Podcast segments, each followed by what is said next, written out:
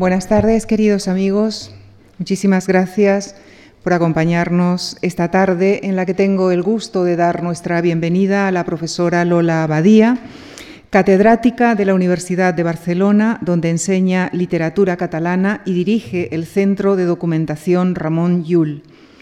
Ella ha centrado su investigación y ha publicado sobre lírica de tradición trovadoresca, sobre cultura literaria de la Edad Media tardía y sobre Ramón Llull. Ha dirigido los tres volúmenes de tema medieval de la historia de la literatura dirigida por Alex Brock.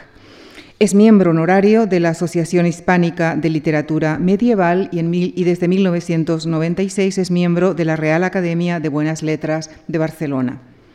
Esta tarde y el próximo jueves, la profesora Badía viene a hablarnos del autor y del libro del que se dice en el Quijote que, por su estilo, es el mejor libro del mundo. Me refiero al Tirant le Blanc de Joanot Martorell. La conferencia del próximo jueves se titula Tirante el Blanco, el caballero que en la ficción desbarató a los turcos, y la de esta tarde, Joanot Martorell, caballero cortesano y escritor. Con nuestro profundo agradecimiento les dejo con la profesora Lola Badía. Muchísimas gracias.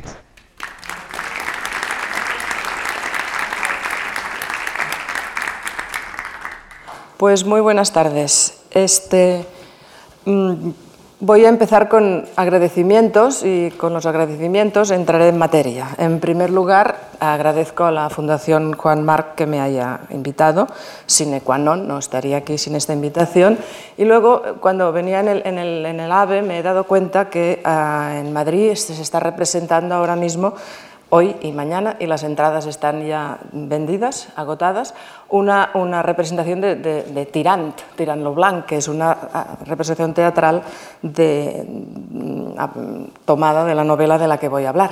Mm, bueno, pues no lo sabía, me he enterado ahora y me parece una otra uh, circunstancia muy interesante. La, la, la otra, el otro agradecimiento, el mayor, es a don Miguel de Cervantes, ya se ha dicho, ¿no? Eh, es lo, lo, primero que se suele saber a propósito de esta novela. Eh, el cura de, de, de, del Quijote, eh, cuando hace la, eh, la, evaluación de la biblioteca de Don Quijote, eh, se encuentra con el tirante. Válame Dios, dijo el cura, dando una gran voz, que aquí está tirante el blanco, dádmele acá, compadre, que hago cuenta que, que, he hallado en él un tesoro de contento y una mina de pasatiempos. Estas son las palabras clave.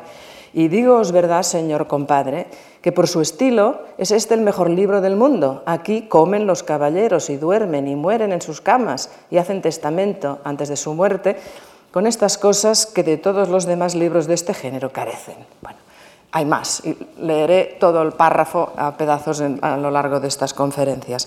Pues muchas gracias, don Miguel de Cervantes, porque es el primer propagandista eh, de la obra y es claramente el responsable de que ahora yo aquí uh, me hayan invitado.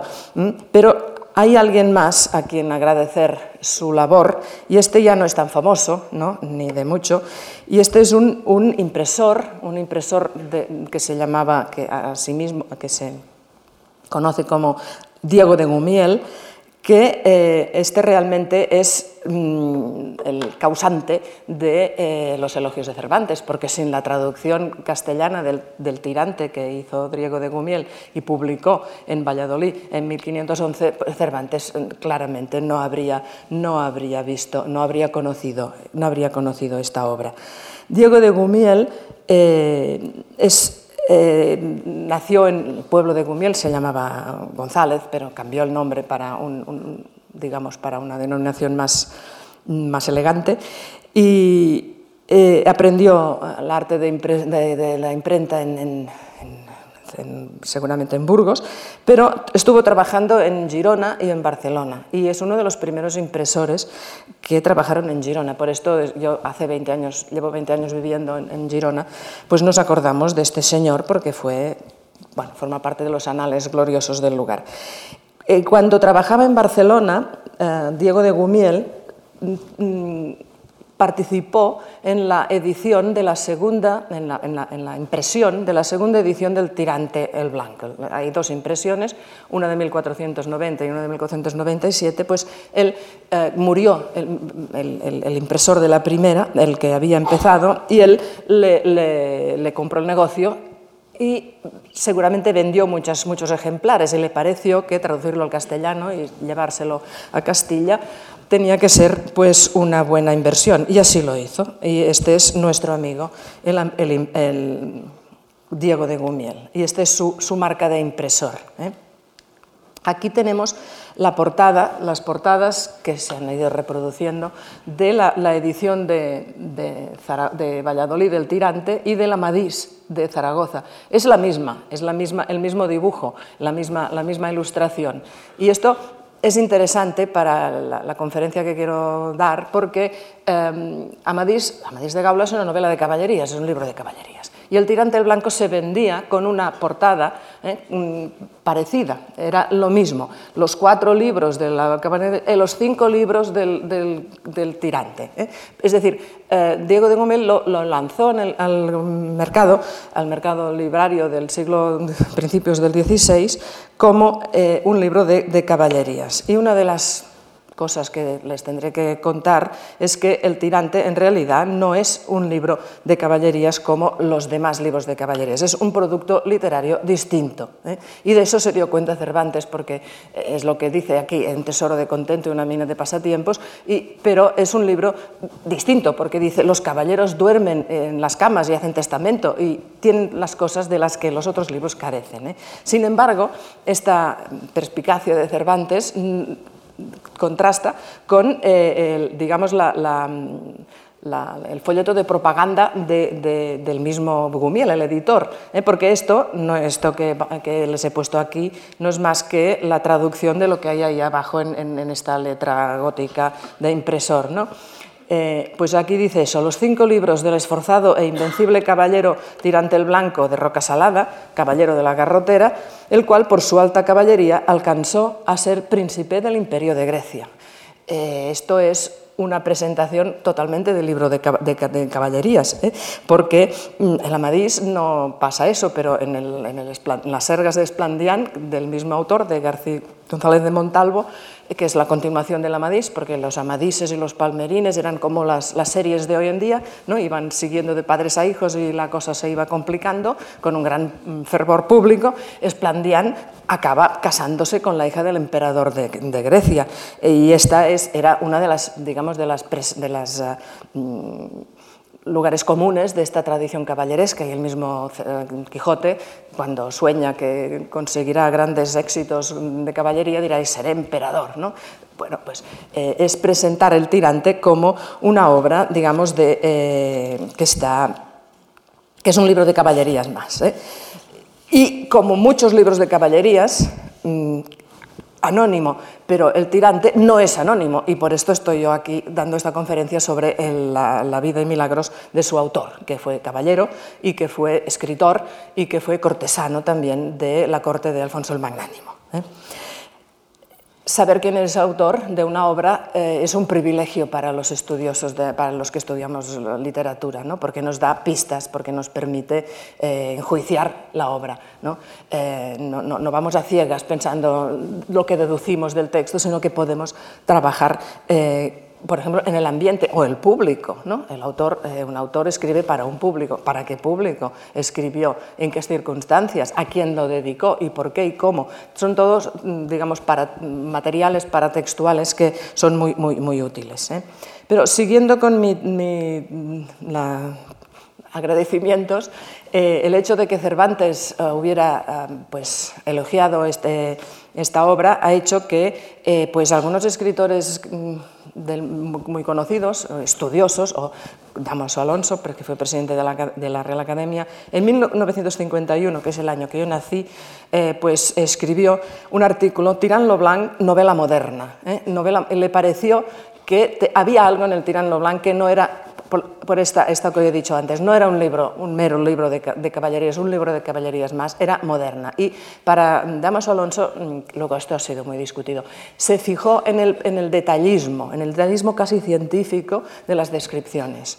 Cuando, cuando le gusta, por, por ejemplo, él destacó, hay, hay una, una estratagema en la que pues un, marinero muy listo le propone al héroe tirante de eh, un, sistema para como un, comando, ¿eh? un, acto, un comando incendiar un barco con un sistema de buceo y lo explica con unos detalles de una precisión que le, pareció a Damas Alonso que esto no podía ser, e, era adelantarse a los tiempos, ¿eh? este amor de la precisión, casi como, como Stendhal que decía que el, Dios está en los detalles de las, de las novelas, ¿eh? le pareció esto. Y bueno, pues estamos contentos que lo hubiera dicho y en realidad hay muchos... Mm, materiales de este detallismo que hacen que la novela sea más divertida y más interesante. También hay, también hay mucha, fantasía, esto no quiere decir que sea una novela realista, es una, una, novela que juega con, con, la verosimilitud, pero una verosimilitud que hay que entenderla mm, como la entendía el público al que se dirigía el autor.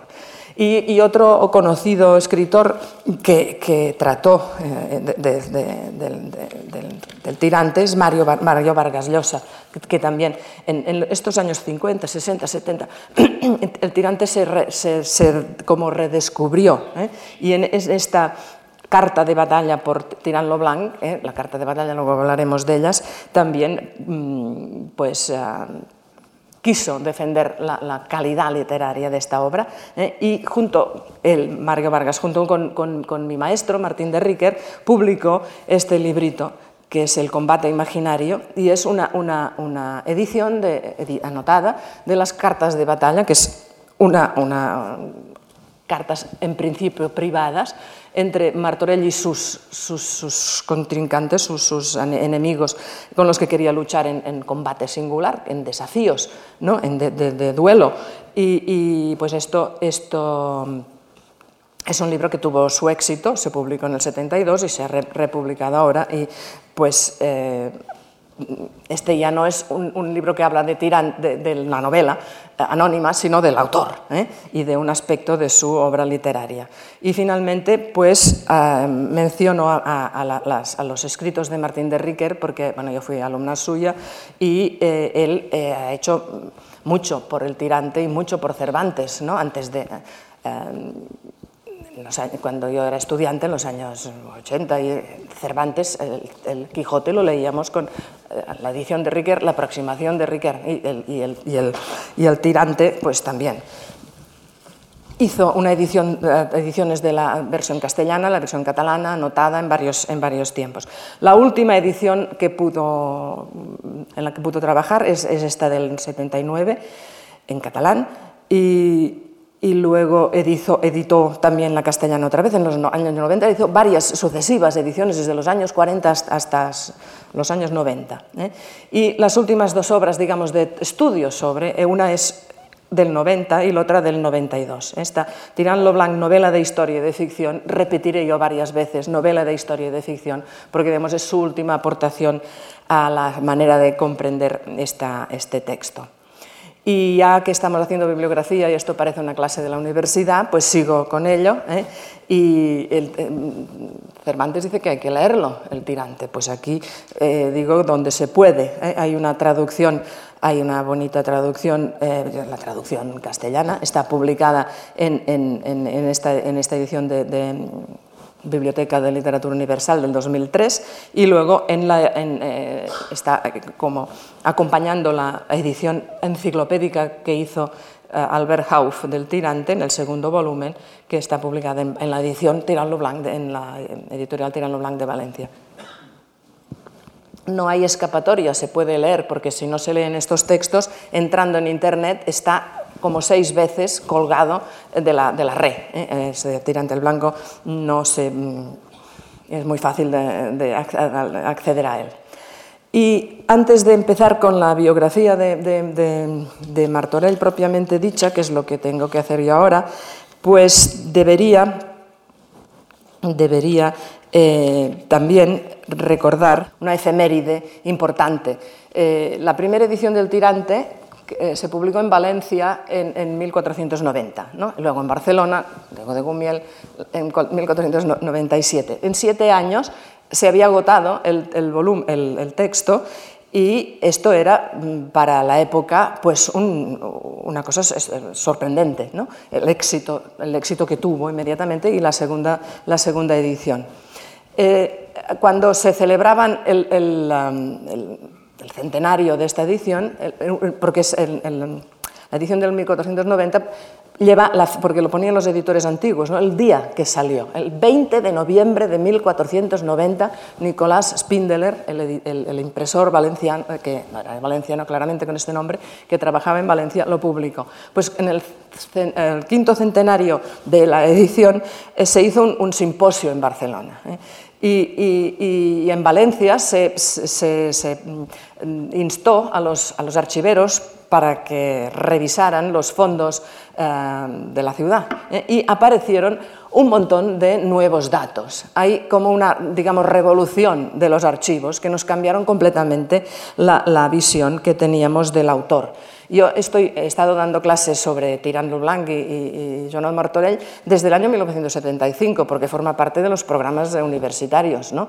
Y eh, me he tenido que adaptar a las sucesivas digamos, eh, invasiones de material eh, de archivo que cambian, que cambian las cosas. Hay un antes y un después de 1990. Hay un antes y un después. Y voy a, decir rápidamente mm, lo que les voy a explicar ahora, naturalmente eh, em, está, incluye, las últimas aportaciones de todos los estudiosos, ¿no? pero eh, cuáles son las novedades de esta revolución de los, de los, em, de los archiveros. ¿no? Jesús Villalmanzo y Jaime Chiner, que son archiveros valencianos, publicaron varios libros. Después está Jaume Turró, que descubrió unos documentos muy interesantes y finalmente Abel Solé, que ha descubierto la última, digamos, la última, la última precisión para, dar una, para poder dibujar la biografía de este señor. Y aquí les he puesto eh, abajo eh, la biografía de Martorell, que está en la Real Academia de la Historia, que está en línea. Eh. Todo está en línea hoy en día, ¿no? pero se lo pongo aquí para que si quieren tener todos los datos, ahí, pues ahí está. Muy bien, pues hay un antes y un después. Eh, eh, eh, mm, Jesús Villalmanzo y Jaime Chiner exhumaron una cantidad extraordinaria de documentos de la familia Martorell, Valencia y aledaños, y de otras familias, por ejemplo la familia Marc, la familia del poeta Ausias Marc, que es el otro gran personaje de la Valencia del 15, que además eran cuñados, Martorell lo fueron durante un año, pero fueron, estaba la hermana de Martorell casó en primeras, fue la primera esposa de, Marc, pues esta del poeta. Esta exhumación de material ha permitido eh, satisfacer la curiosidad de los historiadores de la literatura eh, a propósito de estos dos personajes, ampliamente. ¿no? Hemos cambiado un poco la visión de los personajes una vez hemos entrado en, el conocimiento de muchos, de muchos detalles. Otra cosa también que nos, chocó o nos gustó fue saber que, fue que eh, Jaume Chiner descubrió, encontró un manuscrito del tirante, ¿eh? porque claro, solo teníamos la edición y sabemos que Martorell murió en, 1465 y la edición es de 1490. Se pasó 30 años durmiendo, donde, como, cuando hay toda una aventura de este manuscrito. Se podría escribir también una novela a propósito de esto. ¿eh? Y hay luego los veremos, una foto de estos manuscritos.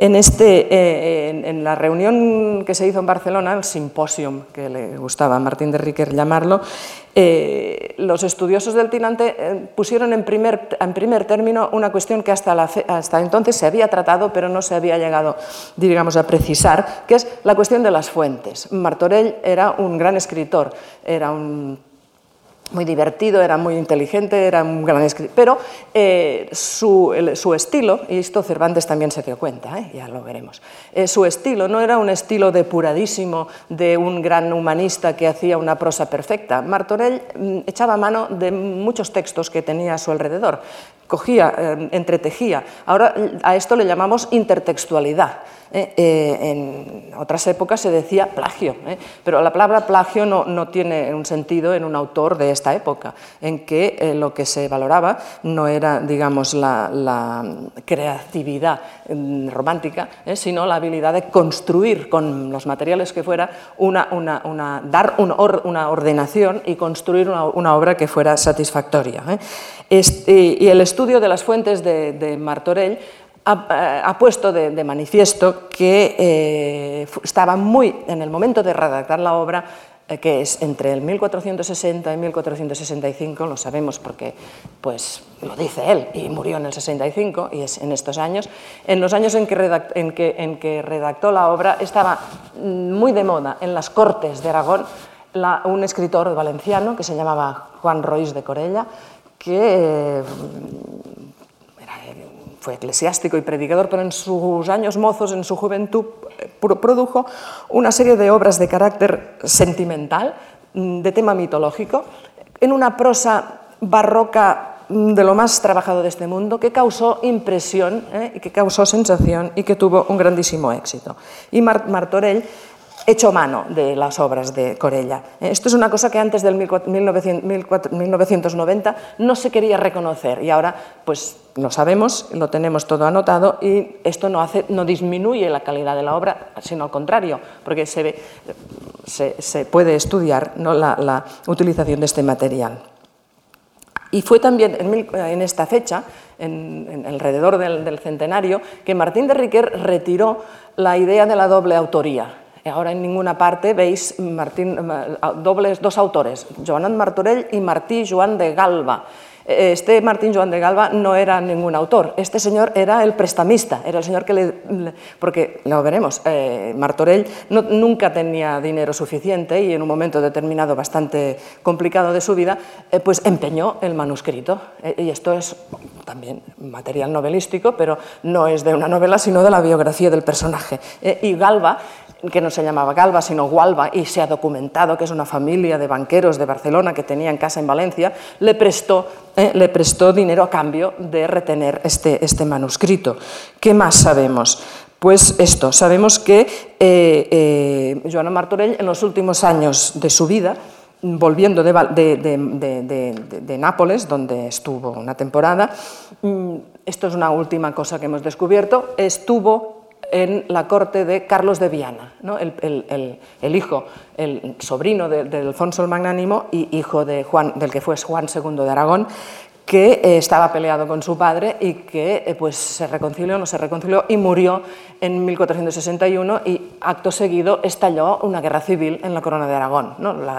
los, reyes y los digamos, partidarios de, Carlos, con Enrico de Beaumont al, frente, y las instituciones del país contra el rey. Una guerra que duró 10 años y que desoló, solo la corona de Aragón.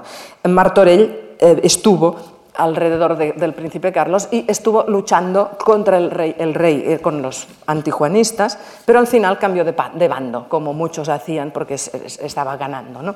Pues sabemos estas cosas de, y las sabemos desde hace poquísimo tiempo, es decir, que la, biografía de Martorell tiene esta, esta digamos, emoción mm, bibliográfica.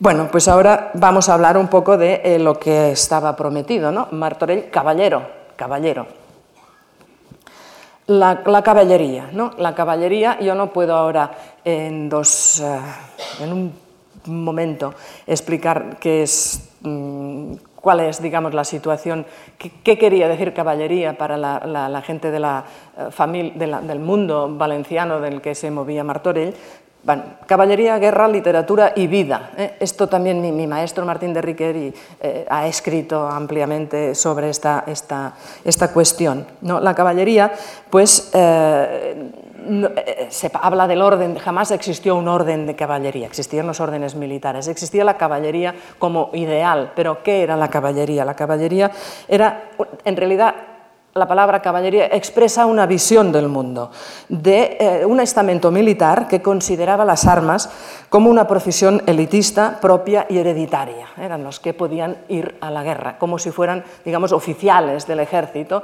pero en una época en que para ir a la guerra hacía falta un caballo, por esto eran caballeros. ¿no?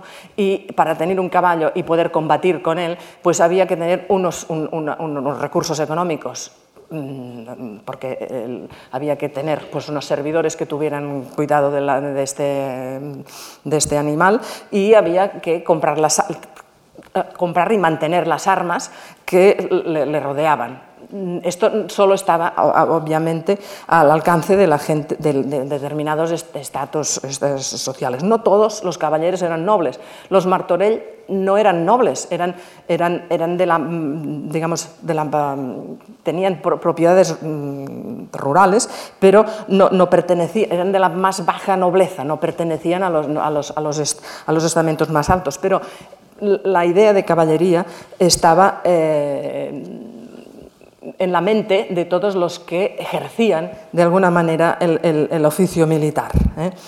Eh, para ser caballero había que tener esta autonomía económica que permitiera mantener la montura, los arreos, la armadura, la, guerra, ir a, la guerra y la necesidad de escuderos y servientes y el caballero tenía que estar al servicio de un monarca, un rey, un señor más poderoso que organizara, que le llevara a, a estas a esta guerra. Esto mm, no es lo mismo la caballería en el siglo XII que en el siglo XV. En el siglo XV, eh, que es cuando, estamos, cuando se movía la familia Martorell, pues la sociedad había cambiado mucho desde los orígenes. Eh, no puedo entrar en detalles ni, es, ni hace falta.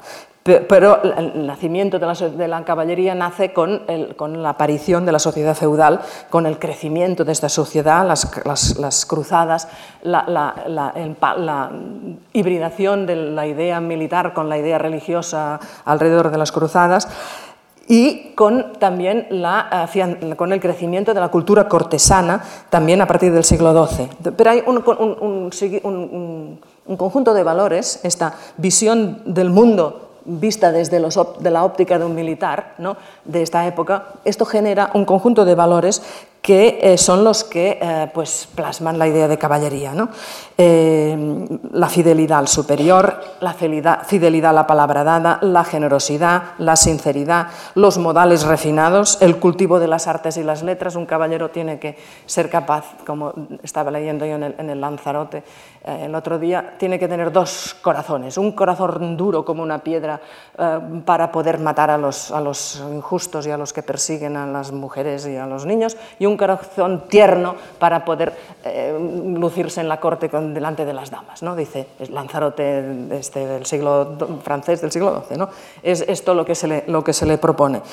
Eh, alrededor de la caballería lo que nos interesa ahora ver es que mm, hay un, sólido corpus narrativo de materia, de, materia de, literatura alrededor de esto. La famosa materia de Bretaña, las historias de Lanzarote, del rey Arturo, de Tristán. Eh, obras que eh, tienen una, gestación compleja, pero que desde siempre habían absorbido materiales de carácter folclórico alrededor de esta idealización del caballero. Eh, este material, al llegar al siglo XV, produce unos, textos nuevos, distintos, que son las biografías de caballeros, ¿eh? de caballeros reales. Por ejemplo, la biografía de Peroniño, de, de que es un caballero castellano de Verde que escribió, que es la, Gutiérrez Díaz de Gámez, su, cronista, eh, explicó la vida del caballero. Vivía en, sus aventuras, eran aventuras reales, pero eh, llenas de gestos que recordaban a los héroes de caballería. O Jacques de Lalain, que era un caballero borgoñón del 15, su, biografía también está llena de, de, describiendo lo que él hizo en realidad. Vino a España, se conocía que fue a un sus, gestos imitaban los caballeros de las novelas más antiguas. Y, hay también novelas como El Petit Jean de Santré, obra francesa de Antoine de la Salle, que es un caballero de ficción, pero parece un caballero real. Aquí es donde vamos viendo cómo entrará el tirante. Tirante es un caballero de ficción, pero eh, parece un caballero real, ya lo dijo Cervantes la gente allí duermen, duermen en las camas, comen, eh, hacen testamento. Las cosas que no pasan en los libros de caballería es más fantásticos, donde eh, estos elementos no están presentes. ¿eh? desde el siglo XIII, o XII, la, caballería había alimentado un rico imaginario de formas de vida heroica. Y para que un libro fuera un libro de caballerías, tenía que tener viajes iniciáticos, desafíos, actos de valor, eh, exaltación de la fidelidad al ideal amoroso, al ideal político o religioso, sueños de poder, porfía en, las, hazañas. Eh, el siglo XV está lleno, está imbuido de, materiales, de materiales de caballerescos por todos lados. Y así, por ejemplo, pues no sé, voy a citar dos, dos ejemplos. Eh, uno es el, el, rey Renato de Anjou, que vivió entre 1409 y 1480 el libro de los torneos de 1460, escrito eh, el mismo año que El tirante, es un, libro precioso con unas iluminaciones maravillosas, donde, es donde se habla de las ceremonias, del lujo, de la ostentación, de las reglas que tienen que gobernar los, los, los, eh, torneos, mm, todo esto profusamente ilustrado como y reglamentado. ¿eh?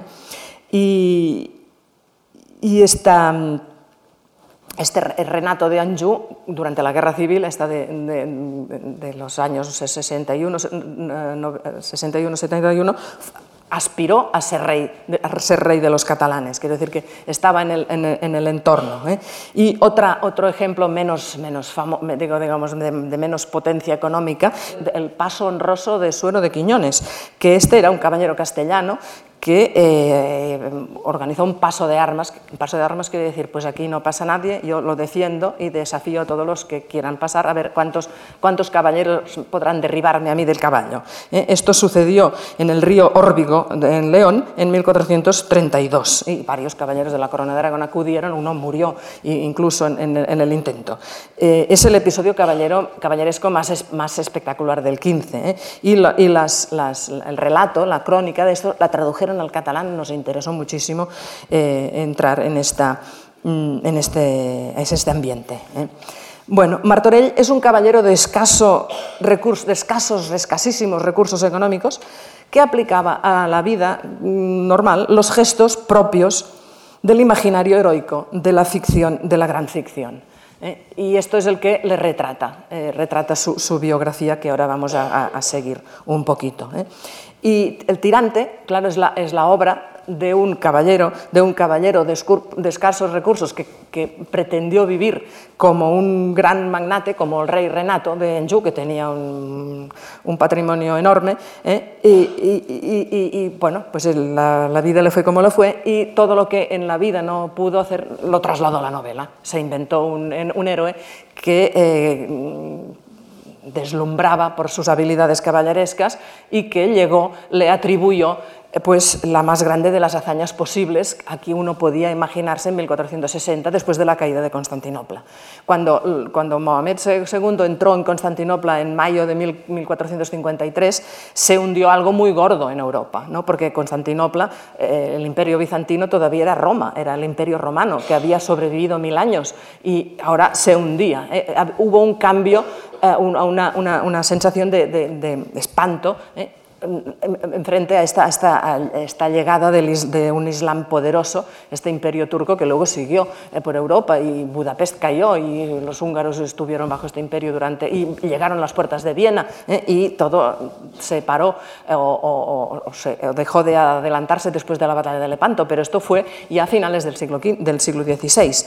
En el momento de la escritura, de la escritura del, del tirante, imaginar que un caballero de ficción mm, pues arrebataba eh, Constantinopla a los turcos, pues era la máxima, realmente la máxima aspiración a la que se podía llegar. ¿eh? Y eh, soñando, este caballero de escasos recursos económicos que aplicaba a la vida real los, los, los, hechos del imaginario de ficción, pues se realizó en la novela, ¿no?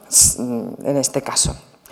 Em, claro, Martorell no, no, no, no, podía decir que esto fuera así, digamos, en podía presentarlo como una eh, crónica real. Eh, en, la, novela hay todo un material a propósito del desengaño. Eh, ya lo veremos el próximo día.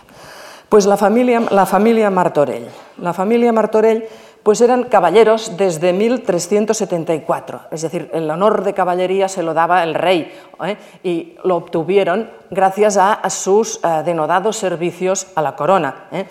¿Eh? Martorell es una ciudad que está en, cerca de, Barcelona. esta gente llegó a Valencia con la, colonización posterior a la conquista de Jaime I los Martorell tenían posesiones, posesiones, eran señores locales de estos lugares, Murla, Faura, Almorich y el Valle del Xaló. ¿eh? Y estuvieron al servicio de los señores de Gandía eh, y entre los años mil, no, entre los años 1399 y 1410 directamente de los señores de Aragón, eran eh, eh, cobraban los impuestos. Esto, claro, hacía que se enriqueciera, bueno, funcionaba así. ¿no? La, fiscalidad medieval era todo un mundo que ahora no, es el momento, pero obviamente administrando el dinero, pues los, los martorells estaban ah, bien instalados. Con el cambio de dinastía de 1400, murió Martín el Humano en 1410, dos años de interregno, llegó la dinastía Trastámara, primero con Ferrando y después con el rey Alfonso, pues eh, los Martorell mm, empezaron el momento de los problemas económicos. ¿eh? Y, esto de los escasos recursos tiene que ver con, esta, con, esta, con este cuadro, cambio, cambio gobierno, pues eh, los servidores de uno, los, digamos, la camarilla que servía a la primera queda como marginada. ¿no? Eh, pues nada, aquí tenemos los padres de Martorell. ¿no? 1397, eh, este Francesc Martorell se casó con la señora de Miat Abello y tuvieron un montón de hijos, yo creo que eran nueve, aquí hay unos cuantos. Eh, Galcerán era el mayor y luego hay todos estos varones, Joanot, Jaume, Joffre, Luis y tres mujeres. Eh, Isabel y Damiat. Ahora que los, archiveros nos han revuelto toda la documentación, sabemos muchas cosas sobre esta, esta gente. Durante esta, esta época de las... De, las, de los... Uh, no, eso no es. Aquí. Es durante... No, creo que me estoy liando un momento. ¿eh?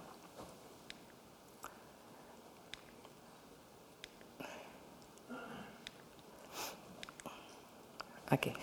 Pues la, se casan y tienen un montón de hijos, ¿no? ¿Qué más? Siguiente. 1430. Joanot Martorell nació en 1410. Esto es una fecha, una fecha que ahora pues, pues, yo se lo digo a ustedes y se lo creen y lo dicen los archiveros y es así, ¿eh? pero durante muchos años no sabíamos cuándo había nacido y especulaciones mil, ahora lo sabemos. 1410, Valencia, no Gandía, aunque yo hubiera ido a dar conferencias a Gandía explicando que había nacido, pues no, ahora sabemos que había nacido en Valencia. Eh, este eh, la familia Martorell, para, mm, que eran caballeros, tenía que servir a su monarca. El padre eh, de Martorell, en 1420, eh, fue con el rey Alfonso el Magnánimo a una expedición mm, desafortunada en Córcega y Cerdeña. Es la idea de ganar méritos alrededor del, alrededor del monarca para pues, subir y, ser respetado y, obtener beneficios económicos también. 1432 eh, es una fecha muy importante para la vida de la corona de Aragón porque Alfonso el Magnánimo marcha a Italia a, la conquista de Nápoles. Estuvo 10 años en campamentos, luchas mil, hasta que al cabo de 1442 entró en Nápoles y fue rey de Nápoles. En la ausencia del magnánimo, la corona de Aragón la gobernaba eh, María de Castilla, su esposa, y luego su hermano eh, Juan. Los hijos, durante el año 35, eh, el magnánimo terminó rey de Nápoles, pero le costó. ¿eh? En 1435 tuvo una eh, estrepitosa derrota en la, isla de, la isla de Ponza, cerca de, en el Tirreno.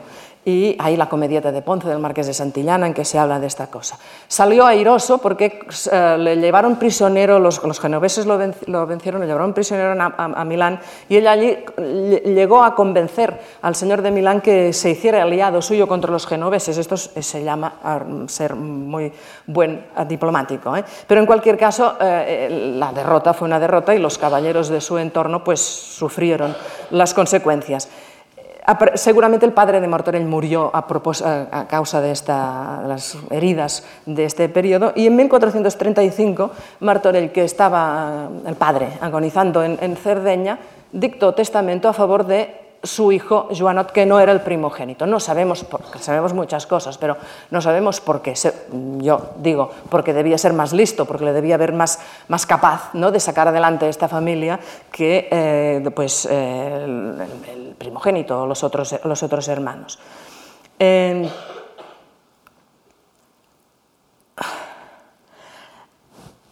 La, primogenitura, eh, la, herencia, no le resultó muy cómoda a Joan Martorell. ¿eh? Se encontró con un montón de deudas y eh, para sufragar estas deudas, pues lo que tenía que hacer es vender los territorios, los territorios del Valle del Chaló y estas zonas de Valencia.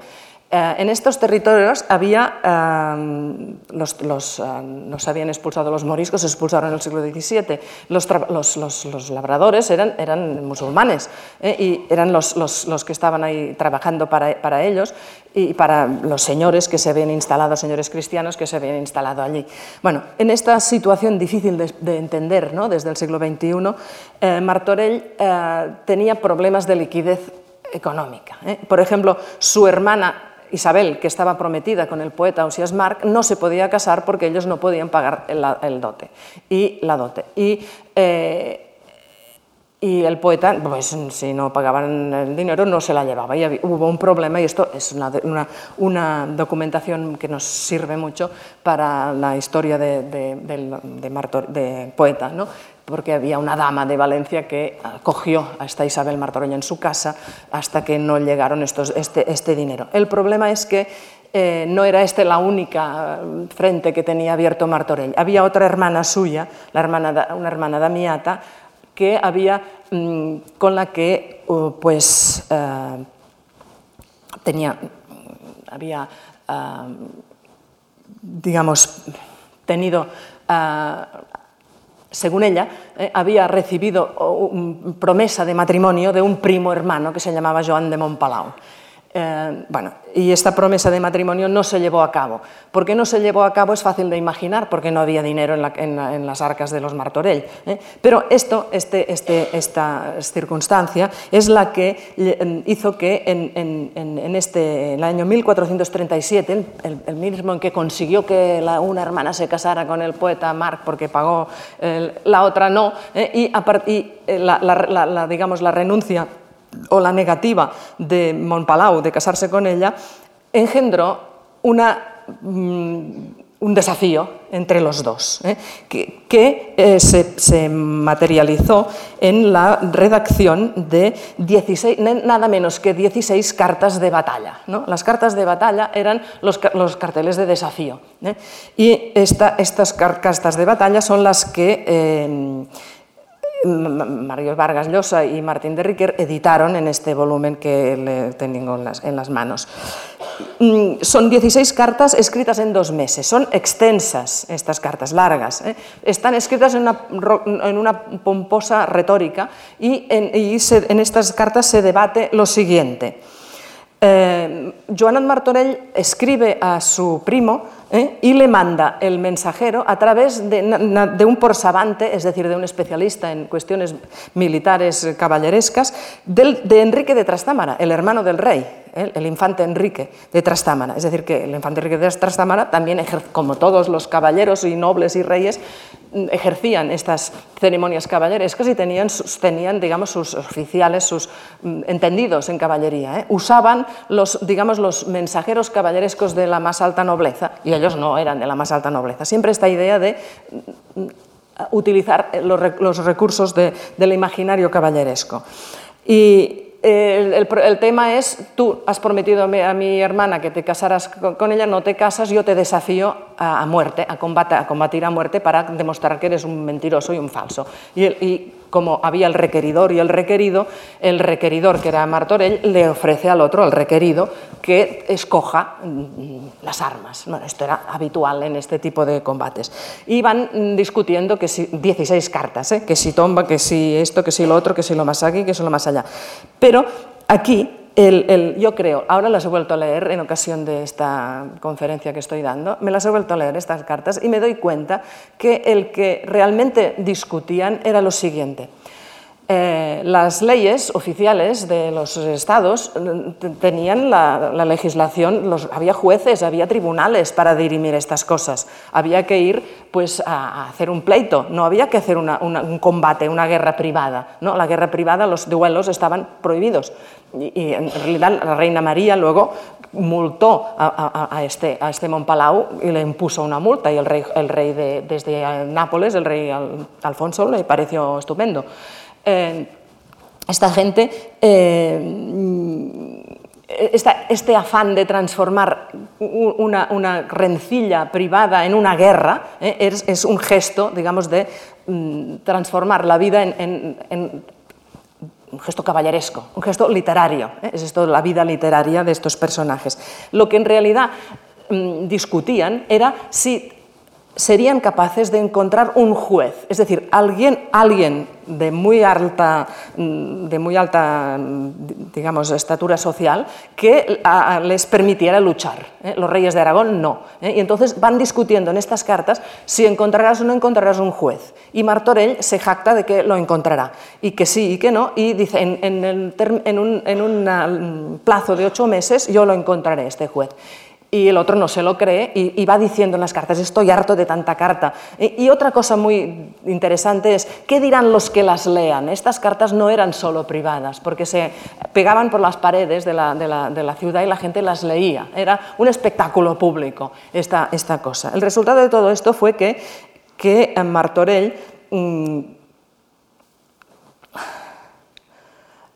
mm, viajó a a Inglaterra ¿eh? y consiguió, y esto también es una cosa asombrosa, que el rey Enrique VI de Inglaterra, de la Casa de Lancaster, accediera al combate. ¿no? Esto está documentado y en la foto esta que, estaba buscando por aquí, para arriba y para abajo, ahora dónde estarás. No. Esta. Eh, aquesta és l'última carta, esto está en catalán, eh? letra séptima y última de Joan Martorell, esto es el triunfo de Martorell, le dice a su, a su primo, he encontrado un juez, pero tú qué te has creído, eh? el rey de, te cito a Londres el día tal de los tales para que vengas a luchar conmigo, porque yo he conseguido que un rey, el rey de Inglaterra, me haga caso. Bueno, esta... esta es, el que, lo que querían. ¿eh? Luego el combate imaginario no lucharon nunca, Martorell siguió mm, debatiendo con unos y con otros. ¿eh? Es lo que, lo que eh, me interesa a mí para dar la imagen de, de, esta vida caballeresca que quería conseguir el autor. ¿no? Después de esta, de esta ida a Inglaterra, esto significó unos gastos colosales, porque eh, tuvo que pedir créditos, créditos que no podía devolver. Al no poderlos devolver tenía que, em, vender las posesiones ¿no? y esto le llevó a quedarse prácticamente sin posesiones y por tanto sin rentas em, materiales de la agricultura de estos, de estos lugares y e, e, e, enemistarse con las personas que compraban estas posesiones, entre, entre ellas un personaje que era comendador de Montalbán, que se llamaba, que se llamaba Gonzalo, de Híjar, eh, contra el que tenía una, manía colosal. Le desafió, pero Gonzalo de Híjar era de una nobleza superior y, le despreció. Eh, había, pues todo este mundo, toda la biografía suya la tenemos liada, la tenemos, digamos, eh, mm, llena de este tipo de materiales. Este, Inglaterra, y aquí apuros económicos. Entre 1440 y 1449 los apuros económicos llevaron al máximo y Martorell llevó a cabo varias acciones de bandidaje, muy, muy poco, mm, digamos, eh, em, mm, ejemplares. ¿eh? Eh, en 1442, aquí, Jonot encarcelado por vivir al margen de la ley contrae créditos, no los puede pagar, problemas. Y la más horrible y fea de todas es 1449, había guerra entre Aragón y Castilla, pero, pero eh, con una partida de moros que eran súbditos suyos de estas tierras, asaltó unos, a unos mercaderes castellanos y, los, y mató a uno y volvió a la... La única solución era mm, hacer un salto más arriba. Martorell fue a Nápoles, eh, 1450, a buscar mm, el apoyo del rey para recuperar las tierras y tener dinero, etcétera, mm, problemas complejos, pero en Nápoles se quedó viviendo allí. Se quedó viviendo en Nápoles mm, ocho años. Está documentado que viaja para viajes diplomáticos, pero Ahora es cortesano de Alfonso el Magnánimo ¿eh? y está en la corte del Magnánimo en el momento de la máxima, digamos, esplendor cultural de esta corte, bibliotecas, humanistas, lo que, lo que queráis. Cuando, cuando, cae Constantinopla, él está en Nápoles, se, se entera de que el rey el magnánimo desafía a, Mohamed II, ¿no? Eh, carta de desafío del rey contra, bueno, hay este material, eh, digamos, de, de ambiente, y, otro dato muy importante también aquí es la presencia en Nápoles de Carlos de Viana. ¿eh? Carlos de Viana era hijo de, eh, el hermano del rey Juan, del que luego será rey Juan II, que ahora era rey de, era rey de Navarra, por su matrimonio con Blanca de Navarra.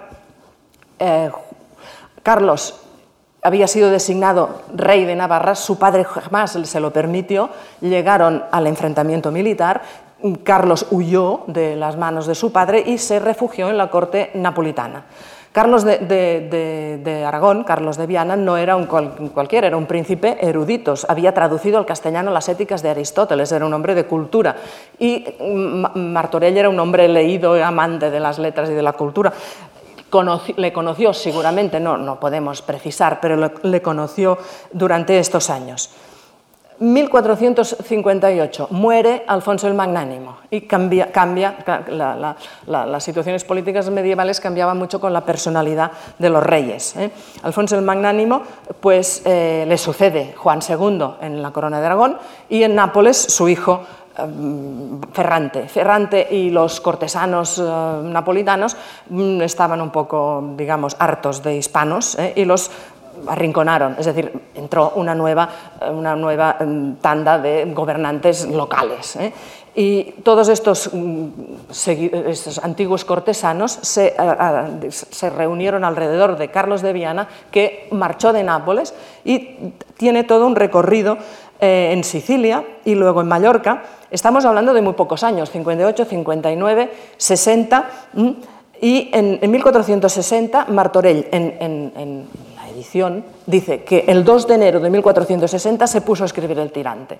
¿Dónde estaba Martorell el 2 de enero de 1460? Pues estaba en la corte, en la corte de Carlos de Viana, porque, porque eh, este, este mm, historiador de Barcelona, Jaume Turro, ha encontrado en los papeles de los reyes intrusos, que estaban en un rincón del archivo de la Corona de Aragón, porque eran intrusos, jamás fue rey, estaban ahí. Allí había estos datos en que Joan Martorell era mm, maestro racional, es decir, el que llevaba las cuentas, y trinchante, el que servía la mesa. Por tanto, tenía una, digamos, en esta corte, mm, digamos, ambulante de Carlos de Viana, tenía un papel. ¿eh? Bueno, pues ahora eh, esto se precipitó porque entre, entre en, 1400, era la, anterior, ¿no? en 1461 Carlos de Viana y su padre se reconciliaron, pero acto seguido el padre le encarceló y él murió de una enfermedad. Eh, luego se dijo que se había asesinado. Todo esto son y estalló la guerra civil. Juan Jonat Martorell, ¿qué hacía en este momento? En el momento este crucial de, crisis política, él estaba escribiendo El tirante. ¿no? Y eh, al estallar esta guerra civil, él estuvo, está documentado, que hizo gestiones diplomáticas en Castilla y en, Francia para para la Generalitat, para el, partido de los, de los seguidores de, Carlos de Viana. Buscaban un rey ¿eh? y uno de los aspirantes a rey fue, eh, Carlos, fue el rey de, este, ¿cómo se llama?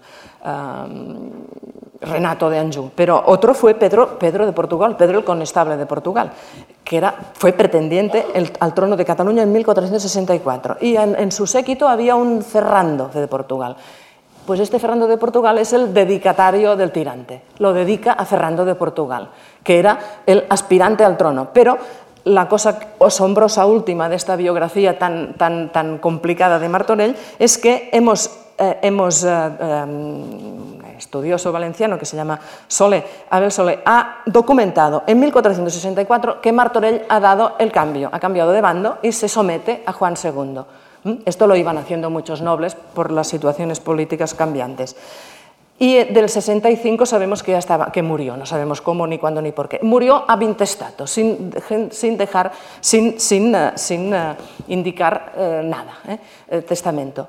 Pero luego, y así es como se termina la historia, que él nos dice que estaba escribiendo el tirante, que el tirante tiene que haber estado escrito entre 1460 y 1400, antes de su muerte, pero antes de de la llegada, mm, es decir, en torno a la llegada de los portugueses, ¿no? de, este, de, este, Fernando de Portugal, a quien él dedica la obra. Y tenemos pues una fechación mm, documentable, clara, eh, indicios pues para mm, especular sobre por qué, cómo y cómo lo hizo y de qué manera. Pues luego siguen los avatares del, original, del tirante.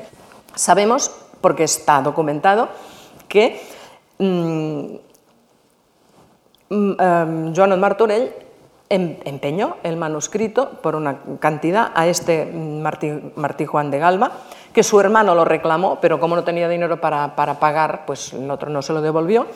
De 1489 tenemos un, contrato de impresión entre este Juan Rich de Cura y Nicolás Spindler, el impresor, un contrato que explica todos los ejemplares que harán y quién pagará y qué, las ganancias y cómo... Y de 1490 hay un inventario de los bienes de este Martí Juan de Gualba y en este inventario dice que hay un manuscrito del tirante, es decir, que es aquel manuscrito que fue empeñado hacía 25 años durmiendo allí en su casa. ¿eh? Y luego se habla de otro ejemplar todo acabado que tienen los impresores. ¿no? Esta idea del, manuscrito todo acabado ha engendrado la teoría de la doble autoría. Todo acabado se interpretó que, bueno, ahora lo veremos, que lo había acabado alguien que no era Martorell, ¿eh? y por esto había dos autores. Durante años, las ediciones, en las ediciones había esta, este doble, esta doble cosa. La, primera impresión valenciana, de 20 de noviembre de 1490, en el colofón, dice que fue a ruegos de la noble señora Isabel, de esta dama que también está documentada, era alguien que había leído El tirante y que había pues, eh, empujado a los editores para que lo publicaran. Había pues ya unos lectores mm, clandestinos, ¿no? porque la obra nos mostró una hojita del manuscrito. Y bueno, luego hay la segunda impresión barcelonesa de la que ya he hablado. Bueno, la supuesta doble autoría. Todo viene del, colofón de la obra, ¿eh? en que se dice, el colofón de la obra no lo escribió Martorell claramente porque lo escribieron los impresores. Los impresores medieval, los impresores de las obras incunables eh, eh, intervenían en, los textos de una manera que ahora no, nos cuesta imaginar. Se inventaron un colofón al final diciendo que la obra había sido traducida la obra tenía cuatro partes y la última parte no había sido traducida por Martorell, sino por este Martí Juan de. En, cuando en 1400, en mil, no, 1400 no, en mil, no, cuando en, en 1916 se, se, se publicó el, inventario de los bienes de Galba, ¿eh? el, quien lo publicó, interpretó que el, libro todo terminado lo había terminado Galba. ¿eh? Y en los, años, en los años 20, este Capdevila editó un tirante en catalán y lo, le recortó todas las partes retóricas porque le parecían de mal gusto, le parecían que no eran pertinentes para una obra de caballería que allí salga alguien discutiendo páginas y páginas sobre el amor. Esto era de mal gusto. Es una opinión de este señor que eh, la han refrendado críticos de la, época. ¿eh? Y hasta que no nos hemos dado cuenta que Martorell trabajaba de una manera distinta a la que digamos, la, originalidad romántica nos, sugiere, pues esto no, no, no, se ha deslindado. En la edición de 1400, 1947, Martorell, eh, Martín de Riger se creía que había dos autores, luego se dio cuenta, ¿no? y esto es una cosa que nos emocionaba mucho a sus discípulos, porque éramos los jóvenes, los, a las generaciones posteriores a la suya, que decíamos, no, no, sí, Martorell trabajaba así. Eh, y, Martín de Riquer nos dio, nos dio la razón con lo que pues, su maestro, la categoría de maestro suya pues, eh, aumentó. Esta es la la portada de la edición del Tirante, tenéis que imaginar que es grande, enorme así, a doble columna, tiene un aspecto de Biblia, tanto la, la, catalana como la castellana de Gumiel, ¿eh? que está también en la red y que se puede mirar. Estas son las fotografías horrorosas que yo hice de, porque esto también se busca en la red las fotos son más buenas. Es el lo único que queda del manuscrito de Martorell que existía. ¿eh? Y, aquí hay pues esto, la recepción y la canonización del, de la obra. Aquí abajo hay, un portal de... No, una, una, indicación de un portal internet donde hay toda la bibliografía, vida y por haber, pero simplemente ver que desde la primera traducción castellana hay traducciones del, del, 16 y del 17, el francés, el italiano, luego hay a todas las lenguas de este mundo y tenemos desde 2004 una edición, digo, enciclopédica porque está anotado todo lo que eh, uno quería saber y más sobre la obra. ¿eh? Eh, Cervantes dijo, léele, leedle, porque aquí está Don Kirieleison de Montalbán. Kirieleison de Montalbán es una transposición del enemigo de Martorell del que se, del que se venga en la obra. Valeroso caballero, su hermano Tomás de el caballero Fonseca, con la batalla que el valiente de Tirante hizo con el alano, luchó contra un perro, ya lo veremos, y las agudezas de la doncella placer de mi vida, con los amores y embustes de la viuda reposada y la señora emperatriz enamorada de Hipólito, su escudero. Eh, pues esto ya hace una sinopsis y aquí ya tenemos el resumen de la, conferencia del, día siguiente, del jueves. Eh, Cervantes ya os ha hecho la sinopsis y ya veremos cómo esto se puede desarrollar. Pero aquí hay un acertijo, ¿eh? porque hay una ambigüedad. Dice, y con todo os digo que merecería el que lo compuso pues bien, lo hizo, pues bien hizo tantas necesidades de industria que le echaran a galeras por todos los días de su vida. echar a galeras es feo, ¿no? es mm, enviarle a, trabajos forzados, a, remar. Martín de Riquer decía, estas galeras son, quiere decir, mm, las galeras de la imprenta. Si lo echas a galeras quiere decir que no lo publicas, que lo dejas allí. En cualquier caso es negativo. ¿eh? ¿Cómo puede ser que se haga un juicio negativo de un autor del que, eh, de una obra de la que se ha dicho que es la mejor del libro del mundo? ¿eh? Y aquí hay una una, una, crítica. Y la crítica no la hace Cervantes, la hace el cura. No necesariamente la opinión de su personaje es la opinión del autor, ¿no? Cervantes y su personaje, pero en cualquier caso el que, el que hay que subrayar aquí es que el que lo compuso, que él no sabía quién era, ¿eh? Em, hizo tantas necedades de industria, que necedades de industria, hace mm, faltas de finura en la redacción. Esto es lo que quiere decir. Lo que, los que eh, hay mucha, como podéis imaginar, hay mucha bibliografía sobre este, sobre este acertijo. Hay necedades de industria. La industria quiere decir la habilidad literaria y hay fallos en la habilidad literaria. ¿eh? Y, esto merecería un castigo, pero a pesar de todo es una novela eh, pues, importante. Y aquí se acabó, o puedo volver atrás. Terminado.